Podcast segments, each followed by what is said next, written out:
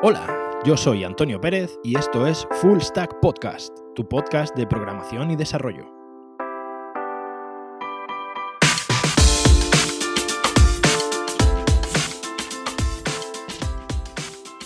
Aquí Rojo 1, preparados para subir a producción. Aquí Jefe Rojo, ok, revisando controles. Aquí rojo 3, todo tranquilo, procedemos al deploy. Aquí Jefe Rojo, aplicación subida, cambio. Aquí Rojo 3, desplegando binarios. Aquí Jefe Rojo, despliegue finalizado. Tenemos aplicación ejecutándose. Aquí Rojo 1, iniciando comprobación de aplicación, logueando.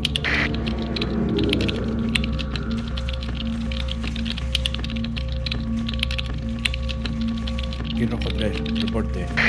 Aquí rojo 1. Mierda, esto no va. Consigo loguear. Cambio. Aquí rojo 2. Nada normal en la pantalla. Aquí jefe rojo, por favor, informe de situación. Necesitamos feedback. Aquí rojo 1. Error 500. Error 500. Aquí roja 3. Localizando la amenaza. Iniciando protocolos de emergencia. Activamos test con 3. Aquí jefe rojo. Rojo 2. Informe de despliegue. Rojo 3. Revise los logs. Aquí rojo 1, estoy bloqueado, estoy bloqueado. Aquí rojo 3. Defcon 2. Defcon 2. Han caído dos instancias. Lag de más de 90 segundos. Aquí jefe rojo. Tranquilo, rojo 1. Te cubrimos. Rojo 3. Rollback a versión anterior. Ya. Aquí rojo 3. Iniciando rollback. Aquí rojo 2. Verificando informes de despliegue. Ejecutando test. Aquí rojo 3, desplegando en 3, 2, 1, despliegue completado. Aquí jefe rojo, rojo 1, proceda a loguear de nuevo, comprobación inmediata. Aquí rojo 1, logueando de nuevo. Parece que... Parece que ahora sí, estamos logueando correctamente. Aquí rojo 3, verificando versión fallida y localizando el error. Aquí jefe rojo, no habréis vuelto a subir la versión apuntando al backend de desarrollo, ¿no?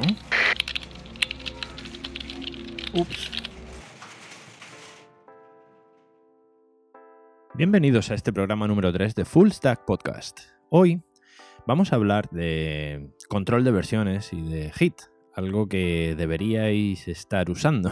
si no lo estáis usando ya, eh, vamos, no sé cómo os podéis llamar programadores. Así que asumid vuestra culpa y empezad a, y empezad a, a manejar control de versiones porque es súper importante. En estos primeros programas eh, voy, a empezar a, voy a empezar a hablar. Quiero ver unos, unos cuantos temas, aunque sean un poquito más básicos, no por ello dejan de ser importantes. Entonces, eh, vamos a hablar de unas cuantas cosas así más, más, más básicas para ir poniendo un poco también el podcast en situación y luego ya poco a poco nos iremos metiendo en temas más escabrosos. En primer lugar, control de versiones. El control de versiones es lo que todo, normalmente prácticamente todos vosotros estaréis utilizando con Hit. ¿Vale? Es lo que solemos utilizar todos, este sistema de código abierto, que la verdad que hay que agradecer a los creadores o al creador y al, y a los desarrolladores y sobre todo a los que mantienen este tipo de, este tipo de sistemas porque nos ha salvado a todos la vida, la vida en numerosas ocasiones. Eso no, no me cabe duda de que, de que todos vosotros habéis, Hito ha saltado o ha salvado la vida más de una vez, en más de una ocasión. Bien, vamos a empezar hablando de la importancia del control de versiones. ¿Qué es lo que nos permite el control de versiones? El control de versiones no es solamente una herramienta de control, sino que también es una herramienta de, de copia de seguridad. Eh, imaginad eh, como era hace 20 años, en los que nosotros escribíamos nuestro código y ahora de pronto eh, estamos implementando una funcionalidad nueva y eh, esa funcionalidad nueva de pronto empieza a fallarnos. No solo estamos implementando la funcionalidad nueva y nos empieza a fallar, sino que además empezamos a, a tener problemas, hemos cambiado cosas en la base de datos y ahora mm, nos surge el gran problema. ¿Cómo volvemos atrás? Porque en muchas ocasiones seguramente todo habéis comprobado y si no lo habéis comprobado tenéis por seguro que eso es así. Es más fácil volver a un punto anterior estable que arreglar una cagada puntual que has tenido en un momento determinado. Y esto no os sintáis mal, no ha pasado a todos y, probablemente no seguirá pasando. Así que precisamente por este tipo de cosas es por lo que es tan importante el control de versiones. Eso por una parte. Por otra parte también eh, nos ayuda a controlar si estamos en un equipo de trabajo, quién ha hecho qué. Y podemos además tener a varias personas trabajando en funcionalidades diferentes eh, al mismo tiempo. No tenemos que estar trabajando sobre los mismos archivos, podemos estar trabajando sobre distintos compilados, sobre distintas ramas, que es básicamente eh, de lo que se trata. O sea, cada uno puede estar eh, probando una funcionalidad diferente y una vez que esa funcionalidad está lista, el jefe de proyecto, la persona al cargo o tú mismo, si tienes la capacidad de hacerlo, puedes simplemente incluirla dentro del proyecto y a partir de ese punto el proyecto ya tendrá, el proyecto ya tendrá toda su nueva funcionalidad. Bien, vamos a empezar explicando algunos conceptos. Eh, y no solo, no solo algunos conceptos de cómo funciona Git. Y aparte de eso, vamos a empezar a ver algunas. Me gustaría también dar algunos consejos de buenas prácticas que podéis utilizar si estáis empezando en esto de Git. Seguramente, si eres un experto en Git, este programa, este podcast te va a parecer bastante básico, relativamente básico. Pero bueno, si quieres quedarte, bienvenido. Eres bienvenido, como siempre. Bien, vamos a explicar algunas cosas. ¿Qué es un commit? Seguramente todos habéis oído hablar del commit, ¿no? O sea, el commit es simplemente un punto en el que tú has, eh, digamos, desarrollado algo, ¿vale? Imagina que estás ejecutando, estás, creando un código y necesitas hacer una nueva función. Eh, el commit lo que hacemos es fijar el código a nuestro proyecto. ¿Cómo hacemos el commit? Hit commit. O sea, los comandos. No, no, quiero entrar en este podcast en comandos con hit commit o con hit branch y demás, porque ahí realmente en una guía en PDF o en la propia página de Hit tenéis la documentación exacta con todas las opciones. No me voy a poner a explicar por aquí opciones porque realmente sería bastante confuso. Quiero explicar sobre todo conceptos y formas de utilizarlo. En primer lugar, lo que estamos diciendo, ¿qué es un commit? Un commit es eh, un punto en el que nosotros hemos terminado, entre comillas, de desarrollar algo. Eh, estamos ejecutando, imaginad, eh, estamos creando una tienda online y dentro de esa tienda online estamos trabajando nuestra parte de funcionalidad, nosotros nos estamos encargando de generar las vistas de los productos. Y una vez que tenemos las vistas del, por ejemplo, uno de la vista individual de un producto, pues o bien ahí ya directamente haríamos un commit. Aquí nos surge, nos surge una pequeña duda y es cada cuánto tiempo debe hacerse un commit. Esto hay realmente agrías polémicas y, batallas campales eh, con respecto a cada cuánto tiempo se debe hacer un commit. Vale. Mi recomendación depende, como siempre. Mi recomendación normalmente suele ser un gran depende. Eh, si eres un desarrollador eh, novel que está empezando con una tecnología y demás, intenta hacer el commit eh, lo más rápido que puedas. Cuantos más commits, mejor. Conforme vaya avanzando y cada vez controles más la tecnología, normalmente los commits se irán espaciando un poquito más. A lo mejor también depende mucho de lo que estés trabajando. Si estás trabajando, por ejemplo, haciendo migraciones de una base de datos, mi recomendación es que ahí sí que deberías hacer un commit tras cada migración de la base de datos o tras cada creación de un modelo. Ahí sí que, eh, como es código bastante más sensible y que volver atrás te volvería a costar mucho tiempo, en realidad, y muchos quebraderos de cabeza, estos commits sí que debería hacerlo mucho más frecuente. Sin embargo, si por ejemplo estás generando una vista HTML de, una, de un lo que hemos dicho, de la tienda esta online, de la, de la, de la vista del producto en sí, del show del producto. En este caso, pues no vas a hacer un commit cada vez que termines de hacer un cuadro. Yo normalmente, si es una vista HTML, normalmente el commit lo hago cuando la página ya está lista. Eh, pero vamos, que esto es una cuestión de gustos. Cada uno hace el commit como, como cree conveniente, todo en base a tu experiencia. Pero sí que es importante que sobre todo al principio hagas los commits de, forma, cuanto más frecuente mejor, porque de, esa manera va a tener mucho más claro todo el código, lo va a tener mucho más, eh, lo va a tener todo mucho más más clasificado, mejor organizado y cuando te vayas a revisar el código de un commit no vas a tener que revisar el código de 12 archivos diferentes con sus distintas dependencias y demás. Bien, espero que haya quedado más o menos claro lo que es un commit. Eh, otro concepto importante que he intentado no mencionar mientras estaba explicando lo que era un commit y me ha costado la vida misma es las ramas, los branches. ¿Qué es una rama? Bien, una rama es precisamente lo que nos da la funcionalidad de poder trabajar varias personas eh, al mismo tiempo en distintas funcionalidades. Bien, eh, os explico normalmente la estructura que yo suelo seguir en un proyecto. Cuando creo un proyecto, normalmente cada, cada proyecto siempre tiene una rama máster. Bien, esta rama máster no se toca. no se toca nunca, máster. Nunca se trabaja sobre máster. ¿De acuerdo? Grabado esto a fuego. No se trabaja sobre máster. No sé si lo he repetido más de cinco veces. Importante, ¿vale? Esto es importantísimo. En máster se crea el boilerplate del proyecto o la base del proyecto y no se toca hasta que no se vaya a subir una versión muy estable a producción, ¿vale?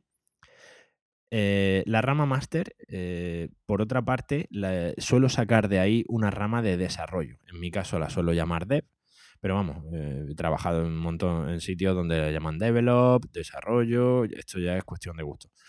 Normalmente, esta rama de desarrollo suele gestionarla el director del proyecto, ¿vale?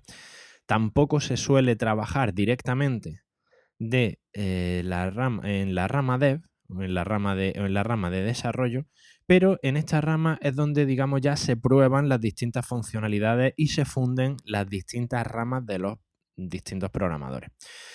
Eh, a partir de ahí, cada programador, digamos, si os dais cuenta, lo que vamos formando un poco es un árbol de ramas. Este árbol de ramas eh, hace que cada programador esté trabajando en una funcionalidad diferente. Imaginad la tienda online que, estemos, que estamos hablando en este momento, ¿vale?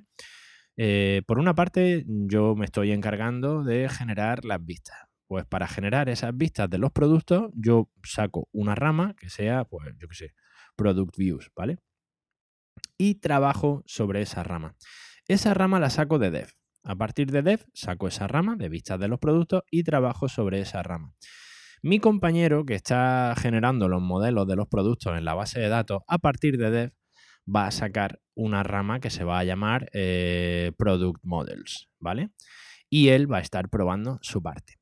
Otro compañero que está trabajando en el carrito va a sacar otra rama de dev que va a ser em, pues cart, ¿vale?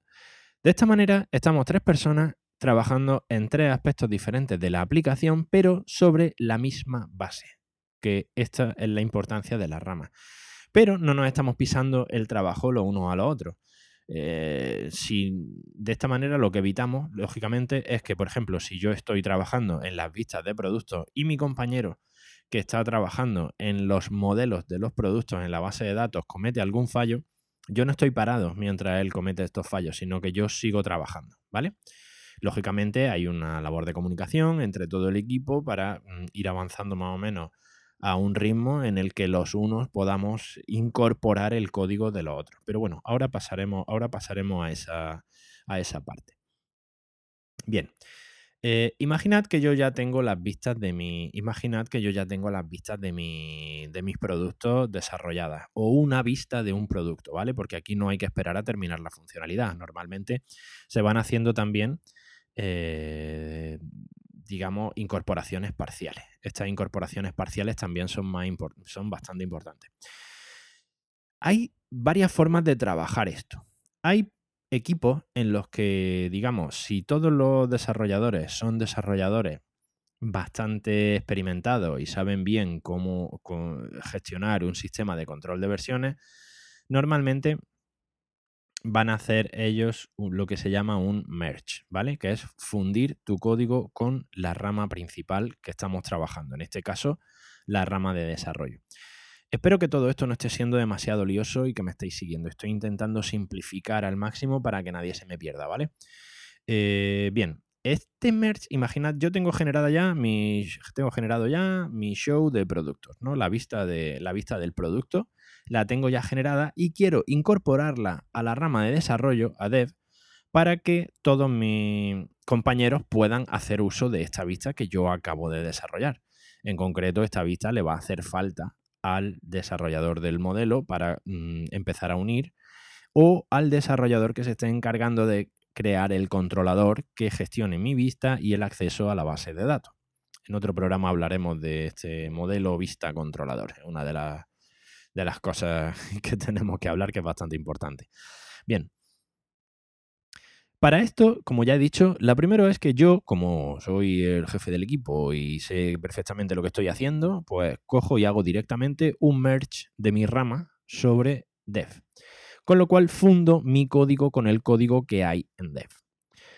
Y a partir de ahí, ese código está disponible para mis compañeros, siempre y cuando ellos eh, em, sigan, sigan el flujo normal de trabajo. Claro, aquí se nos plantea un problema, porque si recordáis, esta es una de las cosas que tenéis que tener claro. A ver si, a ver si lo explico lo suficientemente claro para que, no, para que no os perdáis. Aquí se da el problema de yo acabo de fundir en dev mi vista del producto, pero mi compañero que estaba trabajando en los modelos, cuando sacó su rama, aún no había ninguna vista del producto, con lo cual él está trabajando sobre dev o sobre su rama en un punto anterior al que yo he incorporado el código. ¿Vale? Con lo cual, él no va a tener disponible los cambios que yo he incorporado al proyecto. ¿Cómo solucionamos esto? Bien, para esto, eh, Hit incorpora una herramienta que es súper útil, que es el rebase, ¿vale? El rebase. ¿Qué es el rebase? Cuando yo estoy trabajando en mi rama, si ha habido cambios en la rama principal, yo tengo que hacer un rebase. Bueno, en primer lugar, tengo que actualizar la rama principal de mi copia y hacer un rebase de mi rama. ¿Para qué? Para que los cambios que yo he incorporado, en este caso, la vista del producto, a la rama principal de desarrollo, se incorporen a mi nueva rama, sin influir en el código del resto de mis compañeros. Espero que más o menos lo hayáis entendido, ¿vale? Nosotros tenemos dos ramas que avanzan en paralelo y una de esas ramas de pronto incorpora código a la rama principal. Yo tengo que hacer un rebase, como volver a coger el código base de mi rama para incorporar los cambios y a partir de ahí seguir avanzando, ¿vale? Eso es un rebase. Ahora, este compañero, imaginad que está trabajando con los modelos de, de bases de datos Imaginad que él eh, no sabe muy bien. Él ha terminado de implementar un modelo nuevo de un modelo nuevo de este producto, ¿vale? ha hecho unos cambios en la base de datos y necesitamos incorporar en sus cambios, pero él no tiene capacidad de hacer un merge, de fundir su rama directamente o puede que le dé conflictos o es un programador al que simplemente no le dejamos hacerlo porque no tiene la suficiente experiencia todavía o no ha trabajado todavía, ¿vale? En este caso, Hit también incorpora una cosa que es súper útil, que es el pull request, ¿vale? El pull request es cuando yo he terminado con mi rama, hago una solicitud de que alguien revise mi código y lo incorpore. Es como un merge, pero supervisado. Es un merge que normalmente hace el director del proyecto. Con lo cual, mis cambios no van a estar disponibles en la rama principal de desarrollo hasta que el director de proyecto no haya revisado mi código y aprobado los cambios. ¿Vale? Con lo cual, eh, una vez que yo hago este pull request, normalmente mi, eh, mi jefe va a ser, o el, o el director del proyecto, va a ser el revisor de este código y va a fundir, con lo cual todos los cambios van a estar ya disponibles. En este punto, en este punto, eh, pueden surgir conflictos. ¿Cuándo se produce un conflicto en HIT? Un conflicto en HIT se produce cuando dos personas han tocado sobre las mismas líneas de código de un archivo. ¿Vale? Si dos personas más o menos han tocado en, en, ramas diferentes sobre las mismas líneas de código de un archivo, ahí se va a producir un conflicto. Ese conflicto tenemos que solucionarlo. Y esto es lo que puede pasar una vez que estamos haciendo un merge, una vez que estamos fundiendo una rama dentro de nuestra rama principal o de nuestra rama de desarrollo. Aquí ya, digamos, eh, ya tenemos que mancharnos las manos y bajarnos al código, ver cuáles son las dos versiones y hacer una serie de comprobaciones. Pero bueno, una parte, esta parte de resolución de conflictos, acostumbraros también porque os va a surgir un montón de veces. Esto suele pasar sobre todo cuando estamos haciendo un merge o cuando estamos haciendo un rebase. Cuando estamos haciendo un rebase también suele haber conflictos, ¿vale? Imaginad que hemos hecho eh, estos cambios, hemos fundido y nos damos cuenta de que esta versión no funciona bien. Esta versión eh, tiene fallos y queremos volver a la versión anterior. O hemos empezado a desarrollar una funcionalidad, hemos empezado a cambiar cosas, nos ha empezado a fallar y ha llegado un momento en el que nos hemos perdido. O sea, eso nos pasa de forma, esto pasa de vez en cuando, o sea, todo, todos nos pasan este tipo de cosas. En este momento podemos hacer un rollback, ¿vale? Un rollback es simplemente volver a un commit anterior en el código o a una versión anterior en el código. Normalmente vamos a tener una serie de... Una buena práctica, por ejemplo, en marcar una serie de versiones como estables y una vez que tenemos esas versiones que sabemos que son estables, si a partir de ahí las fastidiamos, pues solamente tenemos que volver a esta versión estable y eliminar la rama en la que tenemos la versión que falla, en la que no queremos saber nada porque ya le hemos cogido manía a esa rama y ya no queremos seguir trabajando ahí. Sí, ya sabéis, los programadores somos muy, muy maniáticos con estas cosas. Incluso un poco supersticiosos con algunas, con algunas tonterías. Pero bueno. Bien, esto, esto, es una posibilidad bastante interesante, la de hacer un rollback. Eh, lo de hacer un rollback es lo que nos va a permitir perfectamente eh, que nuestro código esté controlado. Esta es una de las grandezas de Git, una de las cosas por las que, por las que realmente Git es, vamos, maravilloso. En este punto nos ha salvado a todos la vida muchísimas, muchísimas veces. Bien, eh, estos son más o menos los conceptos básicos de Git. O sea, si dominamos esto, ya tenemos gran parte del trabajo, gran parte del trabajo hecho. Porque aunque de primera hit parezca algo bastante complejo y bastante complicado de manejar y tal, bastante oscuro con tantas versiones y tal, en realidad es una herramienta bastante simple. O sea, siguiendo unos parámetros más o menos fijos y siguiendo una metodología coherente, Hit es una herramienta bastante fácil de, bastante fácil de, bastante fácil de manejar, ¿no? Bien, Vamos a, vamos a, tocar ahora un par de cosas referentes, por ejemplo, a temas de equipos de trabajo, ¿vale? Eh, normalmente, cuando en un proyecto estamos utilizando este control de versiones y sobre todo si estamos trabajando en una aplicación que sea no más o menos grande, pero sí que haya varias personas trabajando, normalmente sí que suele haber eh, una persona encargada de coordinar el proyecto. Esta persona, eh, su rol es súper importante porque realmente eh, aunque Hit sea una herramienta muy fácil de manejar y la herramienta funcione bien, no olvidéis que somos nosotros los que el 90% de veces la fastidiamos, ¿no? Entonces, claro, esta persona es la que va a estar pendiente de fundir las distintas ramas, aceptar los distintos pull requests y luego hacer que las distintas piezas del puzzle encajen para que todo luego vaya fluido. No solo eso, sino que eh, es el encargado de revisar el código de cada uno de los pull requests, es el encargado de optimizar el código para, para que muchas veces vaya, vaya bien. Entonces, es muy importante, en mi, en mi caso me gusta que haya una... Yo normalmente os explico la metodología en la que cuando yo dirijo un proyecto suelo, suelo trabajar. O sea, normalmente eh, cuando yo dirijo un proyecto suele haber una parte de, una parte de frontend, otra parte de backend, y otra parte de otra parte de en ocasiones en las que se hace alguna aplicación móvil, ¿no?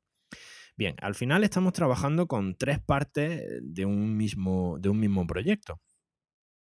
Normalmente suele haber un encargado de backend, normalmente suele haber un encargado de frontend y en caso de aplicación móvil suele haber un encargado. Y por encima de ellos tres suele haber un, eh, suele estar el director de proyecto. Bien, eh, el, encargado de backend es el que se encarga de que la parte de backend esté estable. El encargado de frontend igual con su parte y el encargado de la aplicación móvil. Y el director de proyecto es el que suele hacer que las tres encajen bien y entre los tres se entiendan bien. ¿vale? Este director de proyecto es importante que sea una persona con mucha experiencia y que ya se haya encontrado con mucha, con mucha con muchos problemas y, se haya equivocado muchas veces, ¿vale? Esto, eh, no tengáis miedo a equivocaros, así es como vais a aprender. Si, si realmente no lleváis mucho tiempo en esto de programar y, y ya habéis tenido varias crisis de estas de soy un fraude, no os preocupéis, es normal. Cuanto más tiempo llevéis, la seguiréis teniendo, pero ya aprenderéis a relativizar un poco todo esto que va pasando.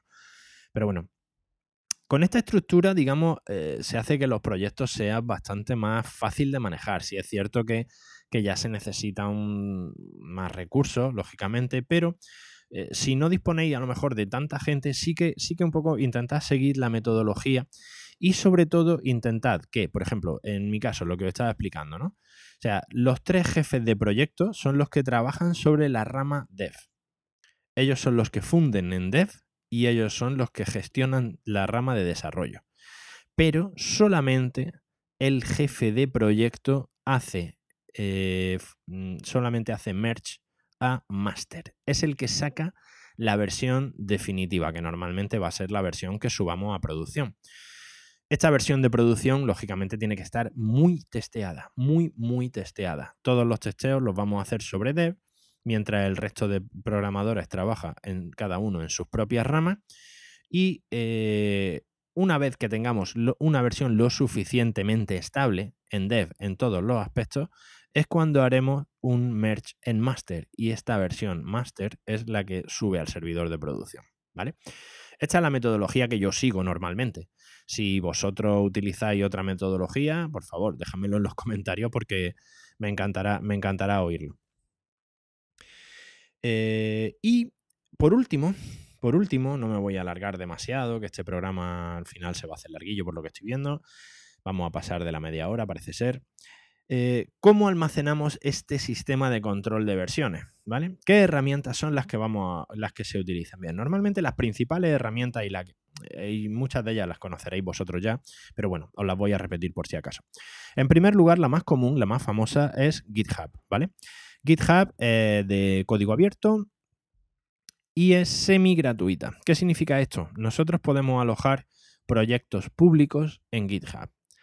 Estos proyectos públicos eh, son visibles por todo el mundo. GitHub se suele utilizar sobre todo para proyectos de código abierto. Es una plataforma en la que hay infinidad de proyectos de código abierto. Incluso eh, se utiliza por algunos lenguajes como Go, como Go, por ejemplo, como el repositorio normal, igual que las gemas de Ruby eh, están en un repositorio oficial, la, digamos, los paquetes de Go están en GitHub, con lo cual eh, las importaciones se hacen directamente de ahí.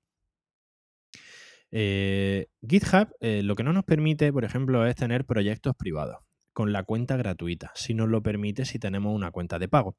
La cuenta de pago de GitHub en realidad es bastante económica. Creo recordar, la última vez que lo miré, creo que eran unos 7 dólares al mes, una cosa así si eres un desarrollador que te dedica a esto, normalmente 7 dólares al mes no debería ser una cantidad demasiado prohibitiva para tu recurso.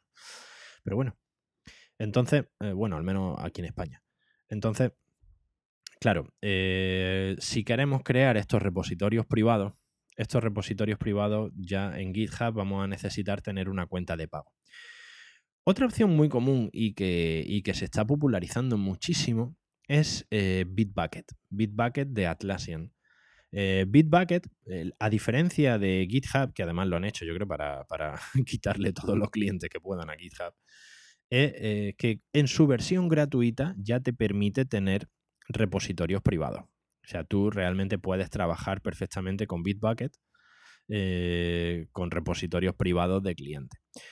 En mi, en mi experiencia, Bitbucket el, eh, funciona genial. Yo normalmente es la que, es la que utilizo para la mayoría de, los proyectos de mis clientes, pero sí es verdad que en ocasiones no es demasiado estable.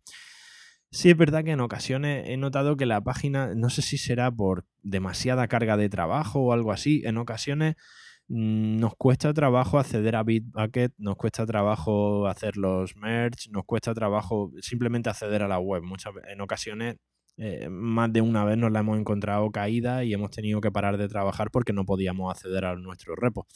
Pero bueno, o como digo, es la que yo uso con más frecuencia y realmente eh, por lo demás funciona bastante bien. Eh, hay un par de cosas, tanto en GitHub como en Bitbucket, hay una cosa que es bastante interesante y es que en cierto modo te incorpora una especie de gestor de eh, trabajo eh, para, para, el equipo que esté trabajando en un repositorio determinado, los issues en Bitbucket y el tema de los, sí, los issues en, en GitHub. De forma que tú puedes hacer más o menos el reparto de tareas eh, sin salir de la propia plataforma. Eso es bastante interesante también en los dos. Por otra parte, hay una plataforma que yo empecé a utilizar, pero que la verdad que es bastante menos completa, aunque es interesante si estás utilizando toda la, digamos, la cadena de producción de Amazon Web Services con Code Deploy y demás, que es Code Commit, ¿vale?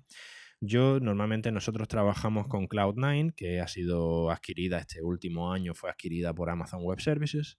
Y a la hora de crear un proyecto nuevo y a la hora de seguir todo el pipeline para subir a producción y tal, eh, Code Commit es más cómodo en el sentido de que tienes todo el proyecto desde el principio gestionado en Amazon Web Services.